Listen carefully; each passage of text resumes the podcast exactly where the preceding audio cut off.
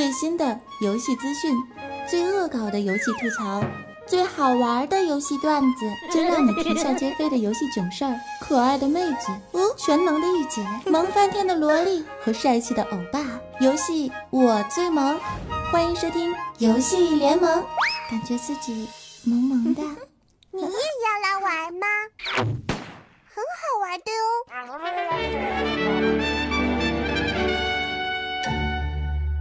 小时候呢，我们都玩过一个游戏，叫做《超级玛丽》。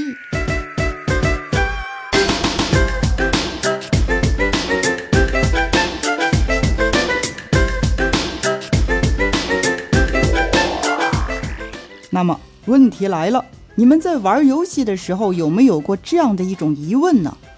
马里奥闯关这么慢，这个期间被关在地下城堡里面的公主和 BOSS，他们在做些什么呢？当马里奥是跋山涉水找到了公主，而公主会不会已经挂掉了，或者已经和 BOSS 幸福的生活在一块了呢？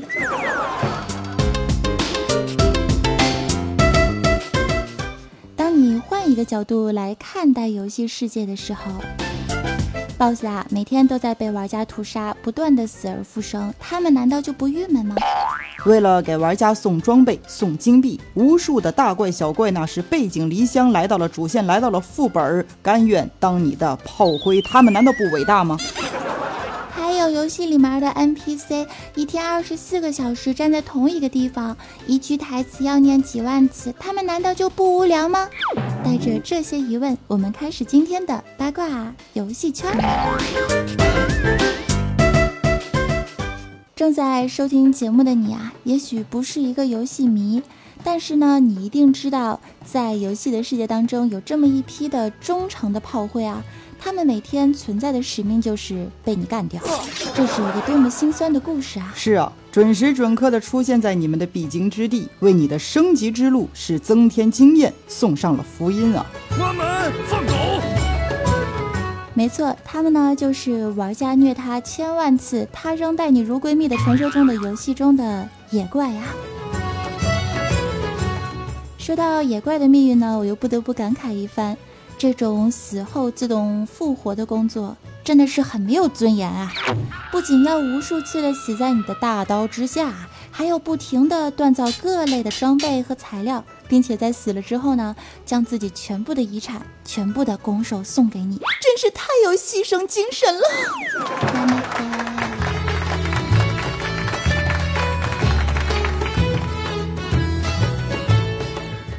如此拼搏的他们，什么时候才能升职加薪、出任 CEO、变成大 boss 来迎娶白富美呢？朋友们，还是别说他们了。我感觉呀，这个野怪 boss 命运也只能这样了。我们既不能任性，那就认命吧。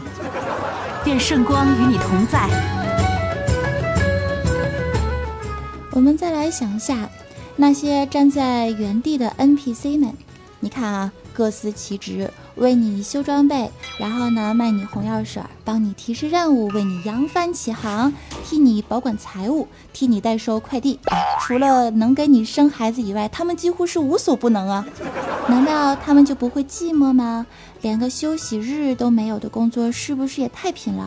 我想要投诉暴雪，行不行？估计啊，也只有游戏版本升级的那几个小时，他们才能去休息一会儿啊！真是太苦逼了呀！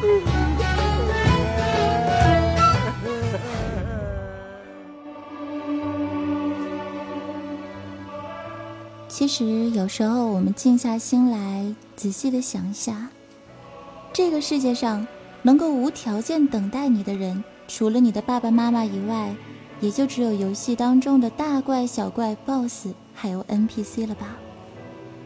你来时，他被唤醒于虚无；你走后，他又归于尘土。他只是你游戏旅途中的风景。而你，却是他生命中的全部。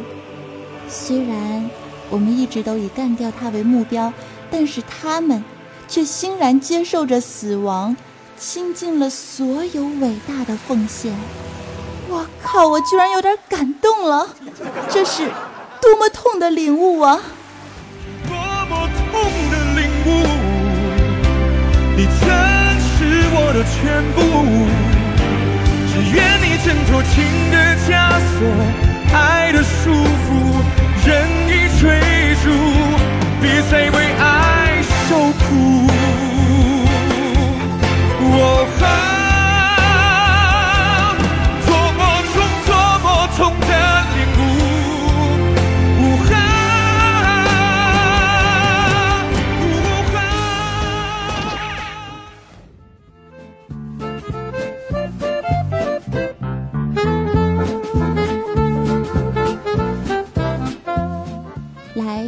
下我身边的屌丝王游戏迷，我们的大师兄啊！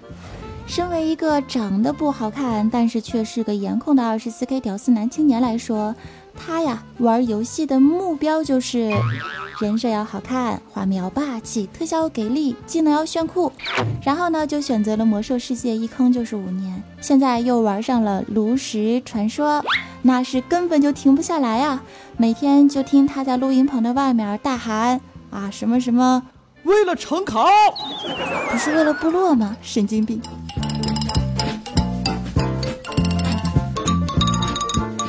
我个人认为啊，这个世界上最自取其辱的事情一共有两件事儿。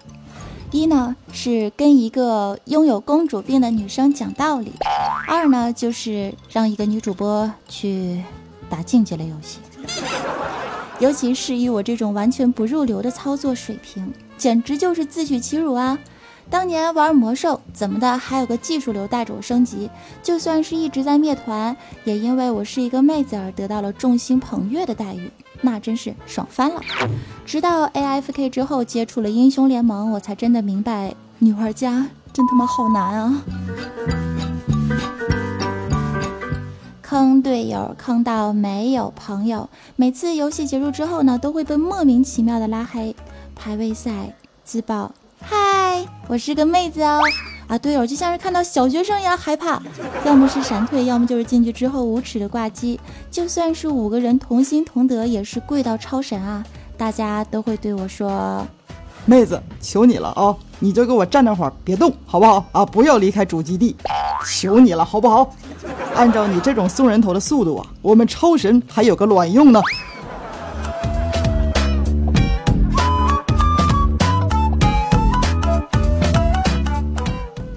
于是我转坑进入了炉石传说啊。要说现在游戏之所以能火遍大街小巷呢，总结来说还是这个时代比较好。你看啊，这大人们的思想呢，普遍都比较开放，这小学生能接触到游戏的渠道也多了很多。你们看我小的时候啊，我用小霸王玩俄罗斯方块，还生怕被爸爸妈妈发现，生怕给自己的小屁股哈换取一顿竹笋炒肉。那现在的孩子们就没有因为游戏而被挨打吗？当然有啊，上周啊，我就去我舅舅家去玩儿，然后我就看到我的小表弟正在电脑前面打撸啊撸，我就坐在旁边看哈，我不说话，我就看一看。不一会儿，我舅舅就愤怒地冲了出来，二话不说就开始打我表弟的屁股啊！我这当姐姐的实在看不过去了，就赶紧过来劝：“哎呀，舅，你看这小孩玩一会儿游戏啊，其实没事儿的。”谁知我的舅舅边打边吼啊！我他妈都打了好几遍信号说上单 miss 上单 miss 了，这个臭小子还他妈拼命的带线！舅舅，你这样教育小孩真的没问题吗？我这个做姐姐的必须要管一下啦。为了促进你们的父子感情，我觉得呢，嗯，还是推荐你们去玩一下《炉石传说》吧。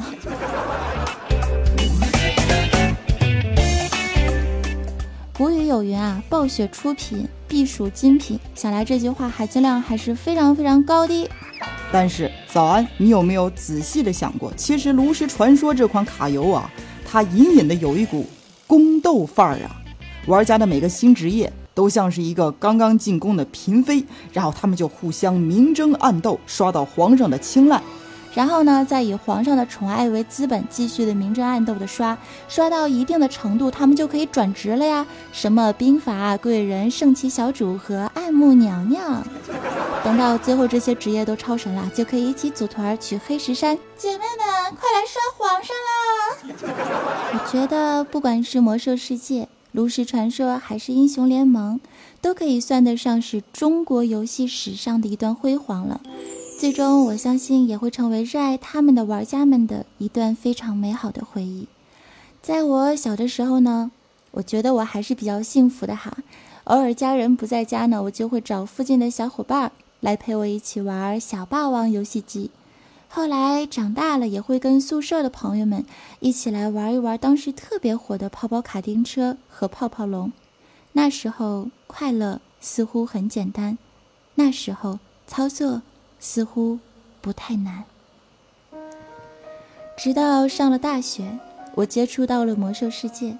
在六十年代最和谐的时候，我真的是感受到了游戏当中的温暖。打不过任务 BOSS，我只要随便喊一个路过的哥哥，即便是从未谋面、从未相识的玩家，他也会停下匆忙的脚步，帮我打败他。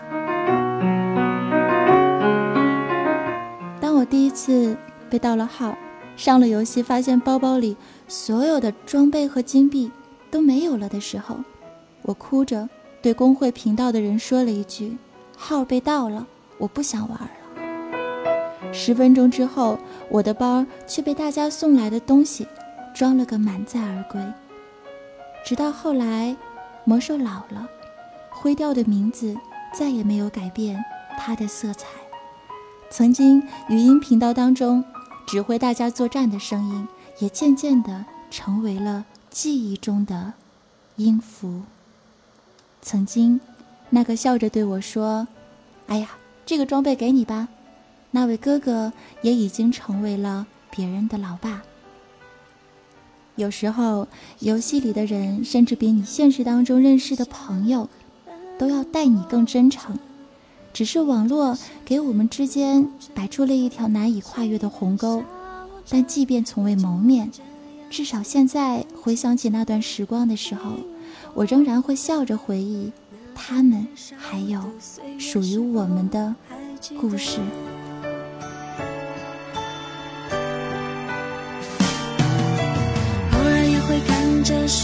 上的路是，傻笑着。也会用鲜血泪明把自己鼓励着，只是那装满没收点卡的盒子封存着，提醒我不再是那个光鲜的角色。多年后无意聊起，不是嫁给了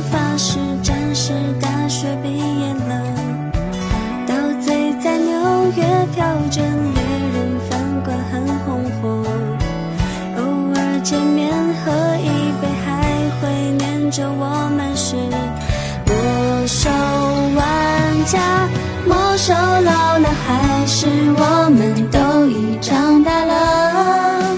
岁月瘦了，在身上留下深深刀割，咽下苦涩难言，心中不变的。火热，只有那只小牛懂得该坚持什么。跟着一起唱啦！想再一次拿起盾牌，冲破理想的阻碍，让彼此坚定的决心在血液澎湃。想回到那无尽的海，生命哦，刺透阴霾。让翅膀藏风一浪，洒下花开不败。像在林场回顾的雨，放肆任性的哭喊，告诉自己一切不会消失的太快。回不去的那个年代，要记青春如爱那块红色的印记。一直被我收在左手口袋。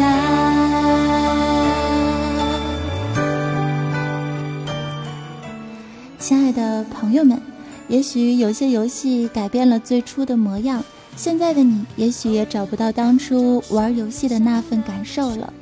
但是也要记得，除了娱乐，你还有更多更加重要的事情和人。放下忙碌的手机，停下冲击的步伐。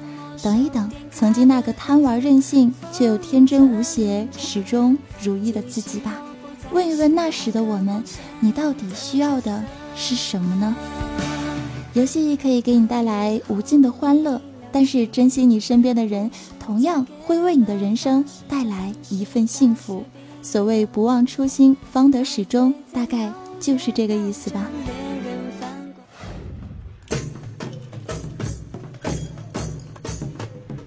风城中响，全民戒备，时就飞翔。同去的战场，照明弹照亮前方。月神的殿堂，祭祀虔诚的在祈祷，爱所大笼罩圣光。